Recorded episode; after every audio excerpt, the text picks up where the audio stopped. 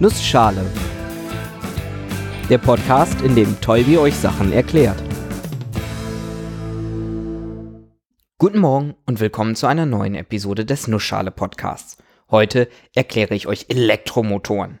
Und weil die Zeit knapp ist, mache ich das in einer Nussschale. In der letzten Episode habe ich euch ein wenig über Thermodynamik erzählt und als Beispiel den Stirling-Motor vorgestellt. Mit ähnlichen Betrachtungsweisen erklärt man auch Verbrennungsmotoren wie den Otto oder den Dieselmotor. Ich habe kurz überlegt, denen auch noch jeweils eine Folge zu geben, aber die hätte sich gar nicht so viel von der Stirling-Motorfolge unterschieden, zumindest mit meinem oberflächlichen Wissen zu den Themen. Aber Verbrennungsmotoren sind ja eh von gestern. Nehmen wir uns stattdessen doch mal elektrische Motoren vor. Dafür braucht man auch keine Thermodynamik, sondern Elektrotechnik. Uhu, das kann ich. Natürlich lässt sich das Thema Elektromotoren nicht einfach nur auf ein einzelnes Beispiel zusammenschrumpfen. Es gibt viele verschiedene Bauweisen und Betriebsarten. Ich stelle euch heute mal die zwei gröbsten Oberkategorien an Elektromotoren vor. Genau wie bei Strom und Spannung unterscheiden wir auch hier zwischen Gleichstrom und Wechselstrom. Fangen wir mal mit Gleichstrom an. Im Prinzip ist die Kernidee bei beiden Bauweisen die gleiche. Wir haben irgendwelche Magnetfelder, die einen anderen beweglichen Magneten um eine Drehachse drehen lassen. Machen wir mal einen vereinfachten Bau für den Gleichstrommotor. Links ein magnetischer Nordpol, rechts ein magnetischer Südpol und dazwischen liegt ein drehbarer Magnet. Was passiert mit dem? Logisch, der wird sich so ausrichten, dass sein Südpol links zum festen Nordpolmagneten zeigt und sein Nordpol rechts ist, also zum festen Südpolmagneten zeigt. Und so bleibt das auch. Keine Bewegung. Für Bewegung müssten wir jetzt die Magnetfelder ändern. Entweder die festen Magnetfelder außen oder den beweglichen Magneten in der Mitte. Üblicherweise macht man beim Gleichstrommotor letzteres.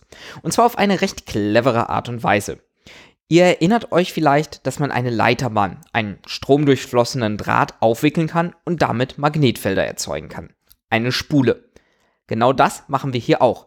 Sprich, wir haben zwei Kabel, die zum jeweils anderen Ende der Spule gehen und wenn wir Strom drauf geben, erzeugt die Spule ein Magnetfeld. Die Spule soll dabei beweglich bleiben, sodass sie wieder frei rotieren kann. Und damit richtet sich die Spule natürlich aus. Magnetischer Nordpol zum Südpol und umgekehrt. Wenn wir jetzt den Strom umkehren, die Kabel andersherum anschließen, dann dreht sich auch das Magnetfeld um die Spule herum um. Und unsere bewegliche Spule richtet sich genau andersrum aus. Ha, interessant. Das kann man doch sicherlich ausnutzen, oder? Genau. Und hier kommt die clevere Idee ins Spiel. Wir machen die beiden Kabel nicht direkt an der Spule fest, lassen die Kabel die Spule aber berühren, sodass ein Strom fließen kann. Das machen wir dann aber so, dass wenn sich die Spule dreht, sich auch die Kontaktflächen mitdrehen, sodass irgendwann die Kabel jeweils die Kontaktflächen der anderen Seite berühren. Und das baut man jetzt genau so, dass wenn die Spule immer so die Kontaktflächen berührt, dass der obere Bereich ein Nordpol ist und der untere Bereich ein Südpol ist, egal welches Ende der Spule gerade oben und welches unten ist. Dadurch wird das obere Ende immer nach rechts gedrückt und gezogen und das untere Ende nach links. Die Spule dreht sich also im Uhrzeigersinn.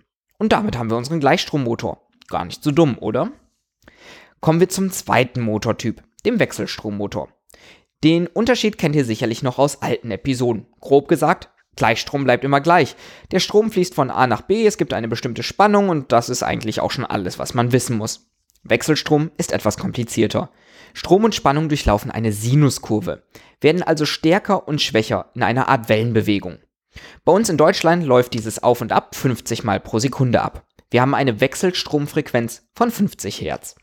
Weit verbreitet ist auch die Benutzung von sogenanntem Drei-Phasen-Wechselstrom oder auch einfach Drehstrom genannt. Das ist eigentlich auch nichts anderes als normaler Wechselstrom, nur dass wir drei Leitungen haben.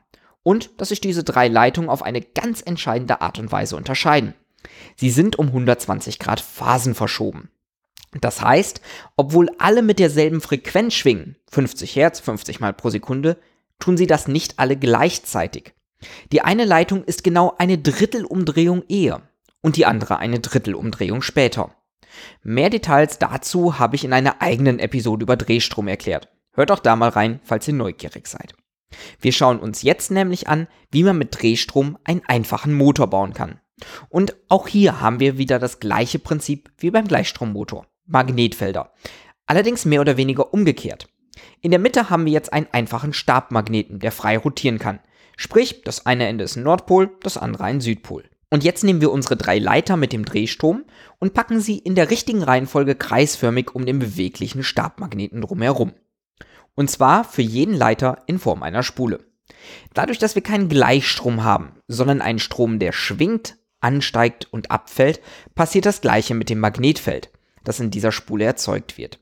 In einem Durchlauf zeigt diese Spule also einen Nordpol, der erst schwächer wird und sich dann in einen Südpol umwandelt, welcher auch wieder schwächer wird und langsam wieder zum Nordpol wird. Naja, nicht langsam, 50 mal pro Sekunde eben. Betrachten wir also eine dieser Spulen, wird der Stabmagnet mal angezogen und mal abgestoßen. Gleiches gilt natürlich auch für die anderen beiden Spulen, die wir kreisförmig im gleichen Abstand um den beweglichen Stabmagneten in der Mitte anordnen. Das Schöne, dadurch, dass wir den Dreiphasenstrom haben, der passend genau versetzt schwingt, wird der Stabmagnet immer genau vom nächsten Magneten angezogen, wenn der Magnet, wo er gerade hinzeigt, wieder schwächer wird. Und dadurch dreht sich dann der Stabmagnet im Kreis. Wer hätte es gedacht? 50 Mal pro Sekunde. Zumindest wenn wir direkt den Strom nehmen, wie er bei uns ausgeliefert wird.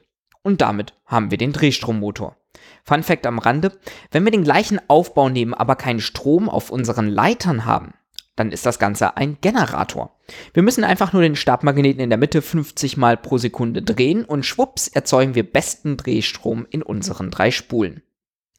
Obwohl es gerade bei den Drehstrommotoren noch viele unterschiedliche Bauarten gibt, insbesondere die Unterscheidung zwischen synchronem und asynchronem Motor, ist das Grundprinzip eigentlich immer das gleiche. Und gerade gegenüber Verbrennungsmotoren gibt es hier etliche Vorteile. Zum einen haben wir eine wesentlich größere Effizienz. Die elektrische Energie, die ich in den Motor stecke, wird zu einem sehr, sehr großen Teil in mechanische Drehenergie umgewandelt, anstatt in Wärme verloren zu gehen.